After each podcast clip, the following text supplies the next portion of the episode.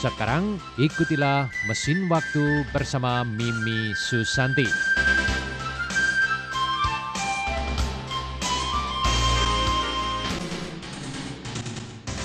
Senang sekali kita kembali berkumpul di acara Mesin Waktu. Teman-teman pendengar, dalam acara di hari ini, Mimi akan memaparkan tentang yang bersangkutan juga festival di bulan ini, yaitu tentang Valentine orang Tionghoa dan asal-usul Hari Ayah Taiwan. Ya, berhubung kalau menurut Imlek bulan Agustus ini adalah bulan hantu dan dua hari yang lalu hari ke-15 bulan 7 menurut Imlek adalah hari perayaan Chongyuan. Dalam acara mesin waktu di akhir pekan, Mimi sudah memakan cukup banyak waktu ya memaparkan tentang asal-usul tradisi bulan hantu atau juga yang baru saja dirayakan di pertengahan bulan ketujuh yaitu Chongyuan Jie.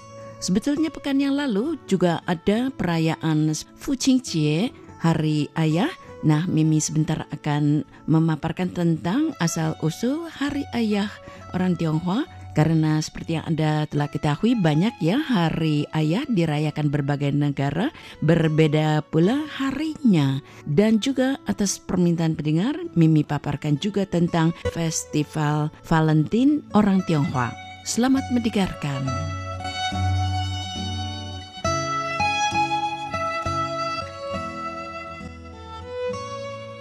Perayaan Hari Ayah di Taiwan berbeda unik dengan negara lain jatuh pada tanggal 8 Agustus setiap tahunnya. 8 Agustus, Pa Yue Pa Hao, ucapan bahasa Mandarinnya 8 Pak, lalu bulan Agustus juga Pak, kalau disambung ya papa ya arti ayah ya. Jadi lebih berarti lebih unik kalau ditentukan memang hari ayah di tanggal 8 Agustus Paye Pahao. Perayaan Father Day di Taiwan berbeda dengan perayaan internasional di mana jatuh pada minggu ketiga di bulan Juni yang juga berlaku di China, daratan Tiongkok. Dengan kata lain, perayaan Father Day di Taiwan berselang hampir dua bulan dari versi kebanyakan negara dunia internasional. Perayaan Father Day Hari Ayah versi 8 Agustus ini sudah dimulai tanggal 8 Agustus tahun 1945. Awalnya dipropagandakan para tokoh masyarakat di kota Shanghai, Tiongkok yang segera mendapat sambutan antusias dari masyarakat luas dengan menyelenggarakan pelbagai kegiatan.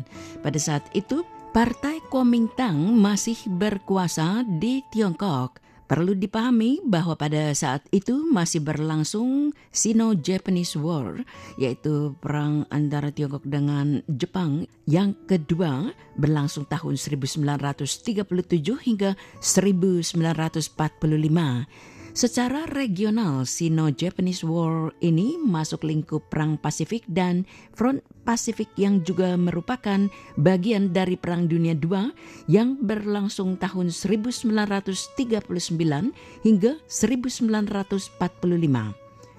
Sementara itu, front Eropa sudah lebih dulu menentukan hasil akhir dengan jatuhnya Berlin dan tamatnya Hitler di akhir bulan April dan awal bulan Mei.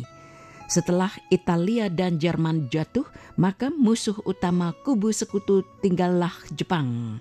Jepang secara kuantitas pasukannya relatif utuh di berbagai kawasan dari Manchuria, sebagian mainland China, Taiwan, dan seterusnya termasuk Indonesia. Hanya saja secara kualitas pasukan Jepang itu sudah tidak punya dukungan logistik yang memadai. Angin kekalahan mulai menerpa Jepang. Hanya saja masalahnya kapan? Pertempuran Iwo Jima membuktikan bahwa Jepang masih sanggup mempersulit Amerika Serikat hanya untuk memperebutkan pulau kecil apalagi untuk masuk mainlandnya Jepang.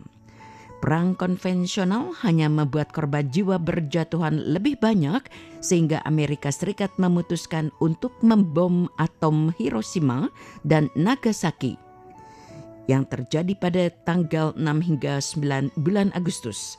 Setelah hantaman bom atom ini, Jepang sudah tidak punya taring lagi. Demikianlah keadaannya Sino-Japanese War kedua memang berakhir formal pada tanggal 9 September ketika itu Yasuji Okamura mewakili Jepang menyerah secara formal kepada Jenderal He Ing-chin. Tapi secara de facto perang antara Tiongkok dengan Jepang ini sudah berakhir sejak bom atom pertama kali menghantam Hiroshima tanggal 6 Agustus 1945. Sebelumnya pun sudah lama Jepang mengalami situasi stalemate karena perlawanan gabungan Partai Kuomintang dengan Kung Chantang terhadap Jepang ditambah faktor geografis Tiongkok yang terlalu luas. 阳光轻轻洒下来，全世界变更精彩。生生不息的关怀，爱从这一刻展开。 无论在什么地方，时间都要你明白。就说出来，地球的爱，因为阳光而存在。就说出来，地球的爱，因为阳光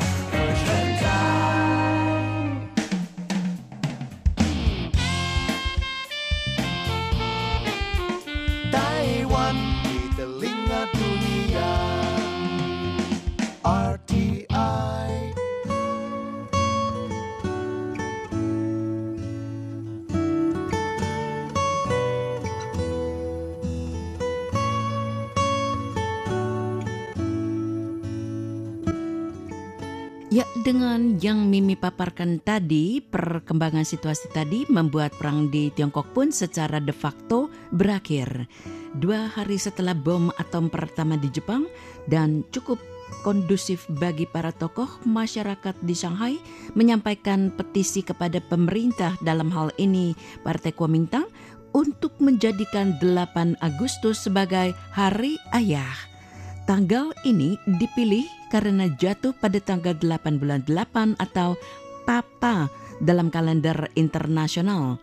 Angka Papa adalah homofon untuk dibaca Papa Ayah.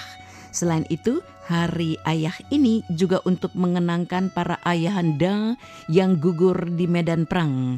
Seperti kita ketahui bahwa Tiongkok menjadi salah satu kawasan dengan korban jiwa yang terbesar.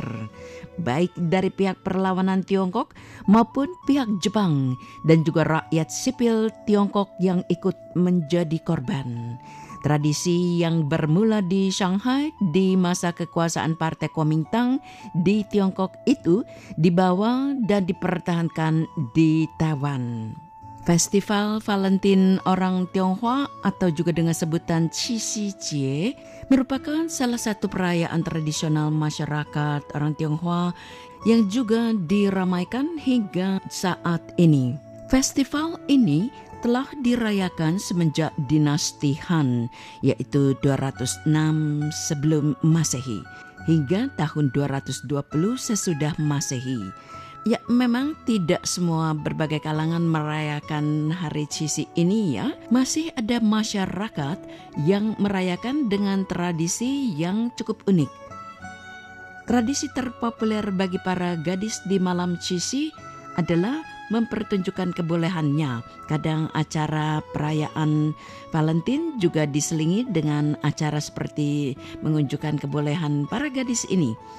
Antrian terpanjang untuk para gadis memohon keterampilan adalah memasukkan benang dengan cepat ke lubang jarum di bawah cahaya bulan. Para wanita muda biasanya juga mengukir bunga eksotis, bintang, dan burung langka pada kulit buah melon. Juga ada tradisi bersembayang kepada Dewi Penenun dengan menyiapkan meja persembahan berisi teh, anggur, buah-buahan, buah lengkeng, buah kurma, kacang-kacangan, dan biji buah melon. Pada malam hari, para wanita muda duduk-duduk di sekitar meja, membuat sulaman memandang ke arah bintang Vega, yaitu Zenu, memohon agar diberikan suami yang baik hati serta hidup yang berbahagia. Ya, pendek kata meminta jodoh. Selain itu, mereka juga ada upacara menghormati sapi sang penggembala sapi Niulang Anak-anak memetik seikat bunga liar dan menggantungkannya pada tanduk sapi untuk menghormati sang sapi yang legendaris. Masyarakat juga membuat dan memakan buah keterampilan chowko, yakni kue kering tipis yang digoreng dalam berbagai bentuk. Asal usul festival Cisi berawal dari legenda seorang pemuda penggembala sapi dengan seorang gadis penenun. Mereka bernama Niolang dan Zhenyu. Kisah mereka adalah asalnya seorang pemuda penggembala sapi bernama Niolang itu berkat pertolongan dari seekor sapi peliharaannya konon merupakan jelmaan dewa ternak yang dihukum turun ke bumi. Ia berhasil menikahi seorang peri bernama Zenu yang turun ke bumi menjadi seorang gadis penenun. Ibu Zenu yang Dewi Kayangan berniat untuk memulangkan Zenu kembali ke Kayangan. Niulang mengejarnya dengan mengenakan kulit sapi. Dewi Kayangan menciptakan sungai yang luas di angkasa untuk memisahkan mereka berdua. Tetapi kemudian pada akhirnya mengizinkan burung-burung murai membentuk sebuah jembatan untuk mempertemukan kembali keduanya setahun sekali. Halo semua, saya Reka Jalus. Jangan lupa pantau terus Jalus Band di RTI Radio Taiwan Internasional. Aku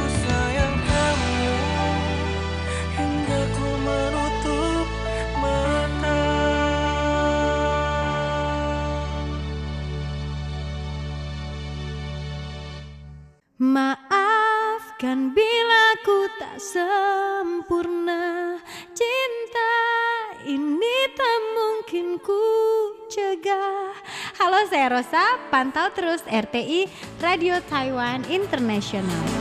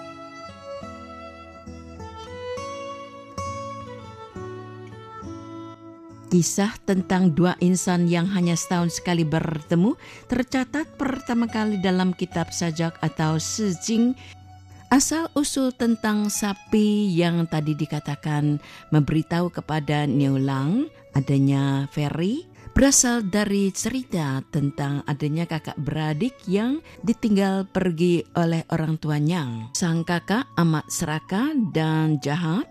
Semua harta warisan orang tuanya dirampas dan hanya seekor kerbau yang diberikan. Ternyata kerbau itu adalah kerbau jelmaan dewa dari langit yang memberitahu bahwa ada bidadari yang sering turun ke bumi untuk mandi di danau. Nah, seterusnya terjadilah kisah cinta antara Neulang dan Zeni yang mengharukan itu. Ya, teman-teman, begitulah acara Mesin Waktu untuk pekan ini. Terima kasih atas perhatian dan waktunya. Sampai jumpa lagi. 再见。